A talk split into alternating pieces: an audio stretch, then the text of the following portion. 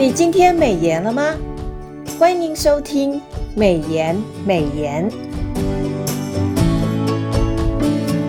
今天我们要分享的金句是《生命记》十九章三节：要将耶和华你上帝使你承受为业的地方分为三段，又要预备道路，使误杀人的都可以逃到那里去。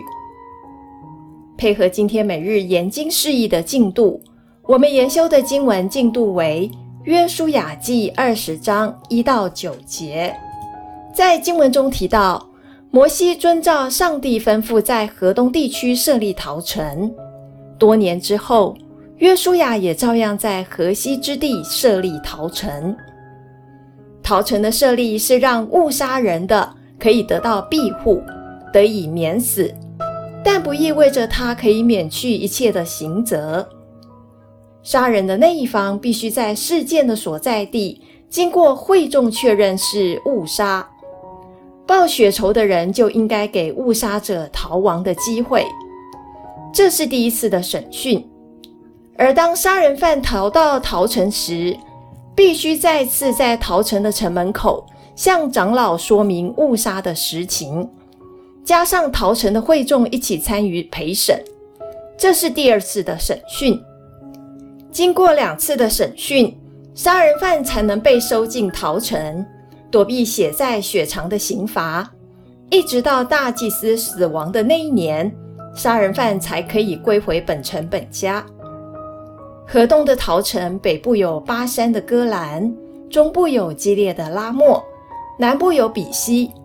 而河西的逃城，北部有加利利的基低斯，中部有世界，南部有基列雅巴，也就是希伯伦。各城的距离合理，误杀者可以迅速的得到庇护，并不因支派不同而有差别。这也代表主的恩典永远温暖人心。弟兄姐妹，让我们再思想一次今天的金句。生命记十九章三节，要将耶和华你上帝使你承受为业的地方分为三段，又要预备道路，使误杀人的都可以逃到那里去。让我们把今天的领受和得着放在祷告当中。亲爱的天父，我的言语和行为多有过犯。更经常因无心而得罪你，感谢你在基督里救赎我，赦免我一切的罪恶。奉主耶稣基督的圣名，阿门。